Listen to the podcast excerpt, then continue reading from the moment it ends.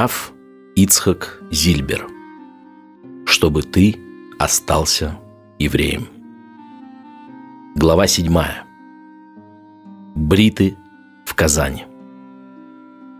Раф Шломо Боков. В те времена, о которых я рассказываю, Раф Шломо Боков, Моэль из Саратова, был уже человек немолодой. Три его сына погибли на фронте, забота о внуках легла на старика и его жену, все внуки жили в доме деда. Почему, могу только догадываться. Жили они трудно.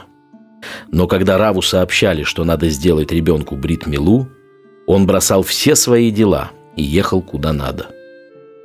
В Казани бриты делали нечасто, если учесть, что евреев было несколько тысяч.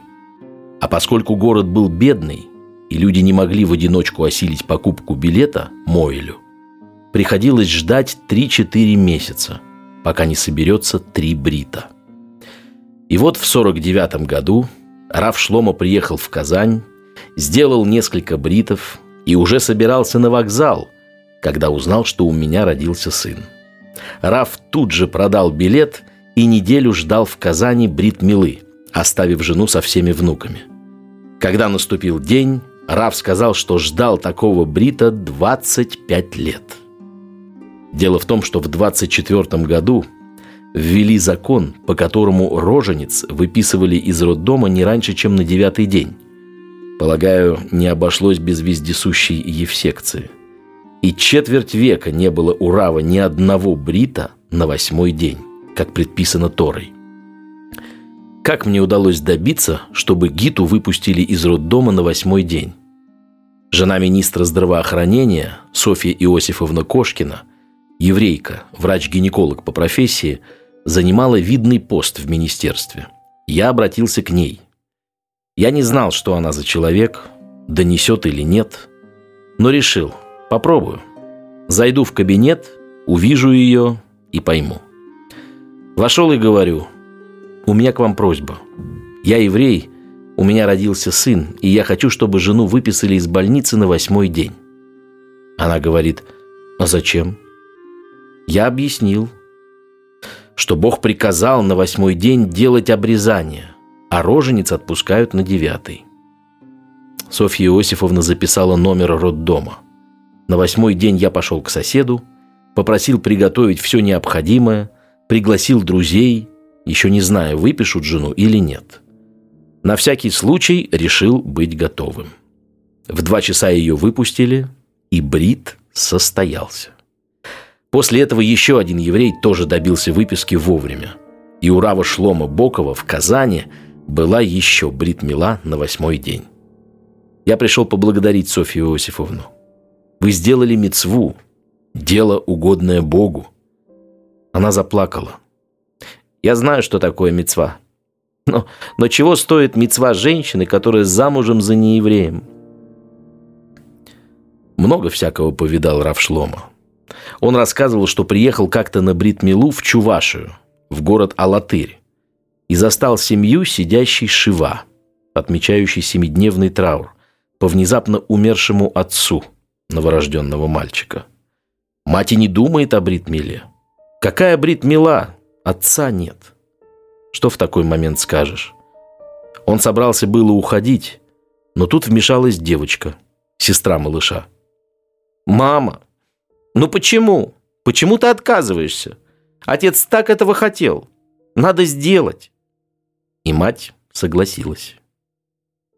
Умер Рав Боков в Куйбышеве. Кажется, в 51 году. Точно не знаю.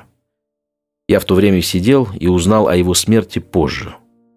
Как мне рассказали, он поехал делать бритмилу, в дороге ему стало плохо, он едва добрался до синагоги, прилег на скамью и умер. Это произошло в пятницу, зимой, когда день кончается рано. В субботу хоронить нельзя. Держать тело в синагоге нежелательно. Коаним не смогут войти. Им нельзя находиться под одной крышей с умершим. Надо успеть похоронить до наступления субботы. Волокиты с похоронами всегда хватает. А тут пошли на кладбище, смотритель говорит. Есть одно готовое место. Вчера заказали, но пока никто не пришел. Подождали сколько можно, а потом Рава Шлома Бокова, благословенная его память, похоронили. Рав Авром Довид Барон, Моэль и Старту. Я уже говорил, что и во время войны Казань время от времени приезжал Моэль, рэп Авром Довид Барон. Он был из эстонского города Тарту, но в начале войны эвакуировался с семьей в Чувашию, в Алатырь, откуда к нам и приезжал.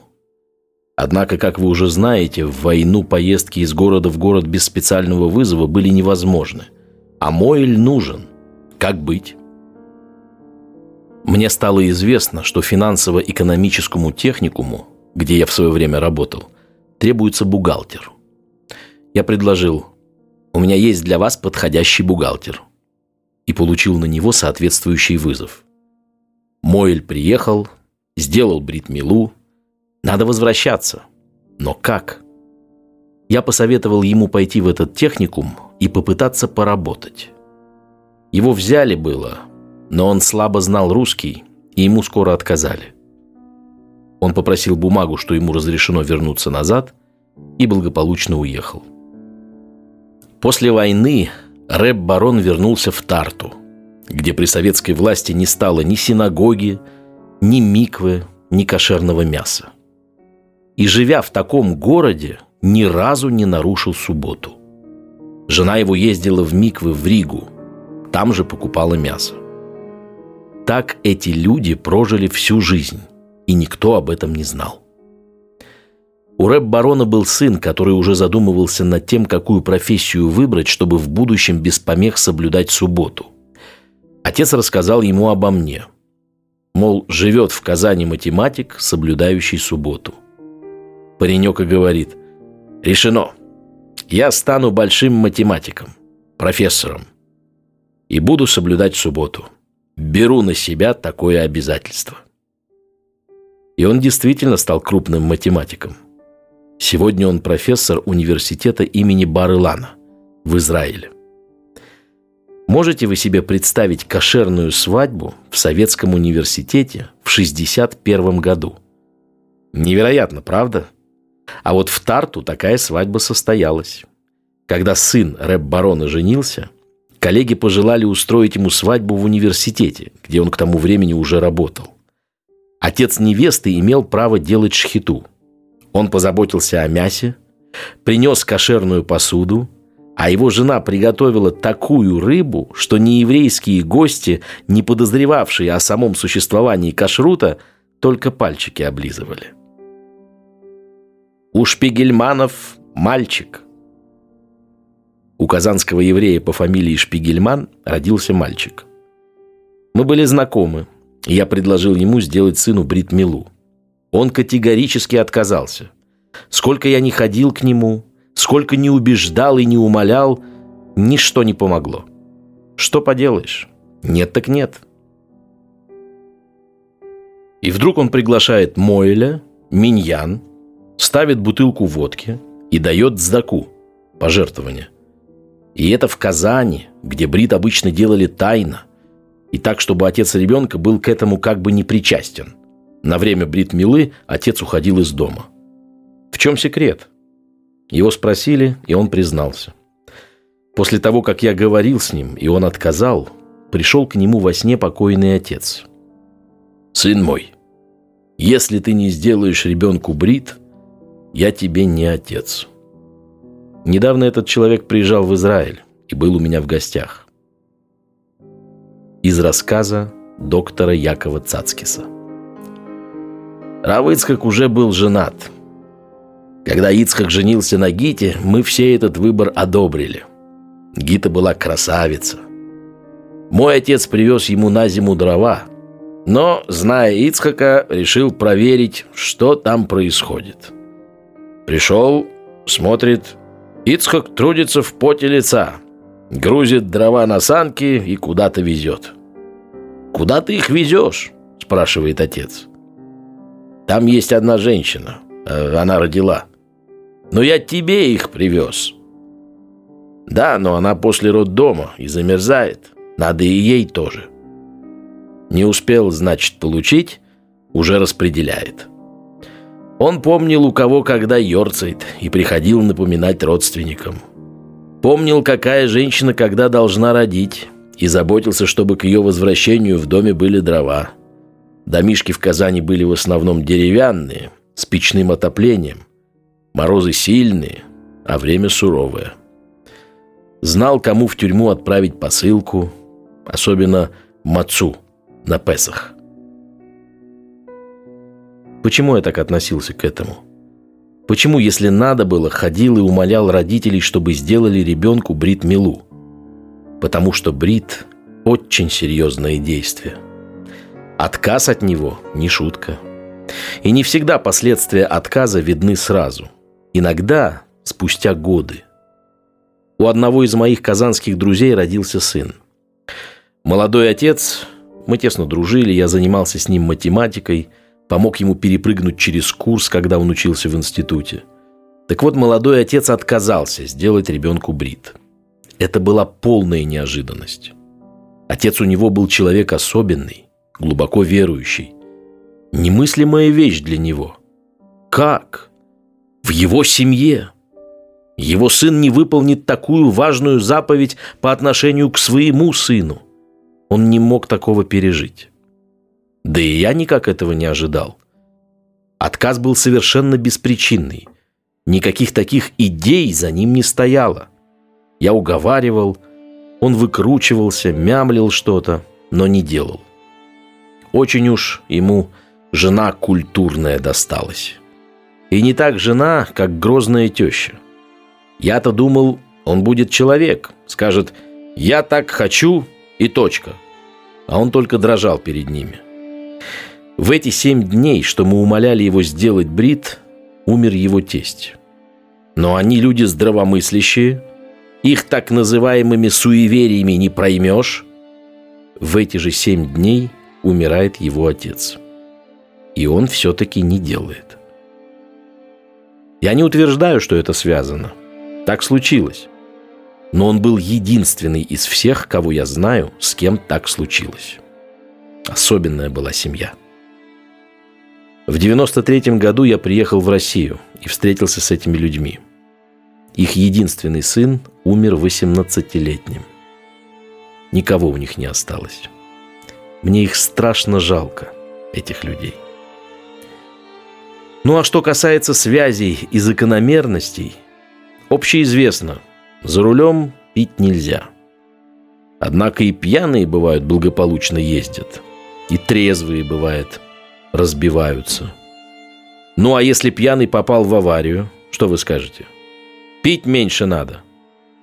Вот и у евреев свои правила дорожного движения. Сказано в Торе, что когда нашему праотцу Аврааму исполнилось 99 лет, явился ему Бог и сказал, я заключаю союз между мною и между тобой и твоим потомством после тебя. Навеки. Быть Богом тебе и твоим потомкам после тебя. И я дам тебе и твоему потомству после тебя землю, где ты живешь. И я буду им Богом. А ты храни союз со мной. Ты и твое потомство после тебя во всех поколениях. Вот мой завет – чтобы обрезан был у вас всякий мужского пола. И будет брит мила знаком союза между мною и вами. Восьмидневным обрезан должен быть. А кто не обрежет крайней плоти своей, отсечена будет та душа от своего народа. Мой завет он нарушил. Отсекается душа. Это не шутка. Я давал частные уроки математики сыну казанского шапочника по фамилии Ревзин. Был он коммунист и, приводя сына на урок, неизменно демонстрировал мне свою марксистскую эрудицию и пересказывал биографию Карла Маркса. Но еврейская душа была и у него. У дочери Ревзина родился мальчик. Ревзин пришел ко мне и говорит, что хочет сделать внуку брит, да зять не соглашается – Угрожает бросить семью, если обрезание все-таки сделают. Я отправился на переговоры, но ничего не вышло. Здесь было дело серьезное, принципиальное. Несколько раз приходил, убеждал как мог, не хочет и все. А тут как раз приехал Мойль из Свердловска. Побыл в Казани, сделал два-три брита и собрался уезжать. Оставалось всего несколько часов, когда еще можно было сделать брит. Как быть? Прийти в 7 утра, до того, как отец ребенка уйдет на работу? Ну, не в 7, ну, в семь с половиной. Что пользы? А позже не могу, самому на работу надо. Решили, давай попробуем все-таки. Зайдем. Было раннее утро, когда мы с Мойлем после молитвы явились к Ревзину. Сидим в кухне, беседуем – Старик Ревзин говорит, «Ну что я могу? Я уже говорил с зятем, сколько мог. И все без толку. Если бы его хоть дома не было». Сидим. Мы в кухне, зять в комнате. Они жили вместе. Вдруг Ревзин спрашивает у Мойля, «А ножичек у вас с собой?» Тот отвечает, «С собой». Ревзин говорит, «Знаете что? Подождите». Дал знак, пришла дочка с ребенком. «Давайте, делайте». Но зять сейчас здесь, как бы не помешал. «Делайте, делайте!» Прямо в кухне. Тесно, сквозит. Так и сделали. Выходит зять. Ну, думаю, сейчас нам достанется. А парень подходит к Мойлю, жмет ему руку и говорит. «Мазаль тов, дедушка, еще сын родится, еще раз сделайте. Ну, что вы скажете про человека? Можно его предсказать? Я и не спрашивал, откуда перемена. Какая разница? Получилось и хорошо. Свыше помогли. Съели мы по прянику и разошлись. Мойль на вокзал, а я на работу. Это было в 59 году, а в 60-м я вынужден был из Казани бежать. Добавлю только, что этот упрямый зять, как мне передавали, сказал кому-то после моего отъезда. Эх, жаль, что Зильбер уехал. Кто бы мной без него интересовался? Делать брит, не делать брит. Кому бы до меня дело было?»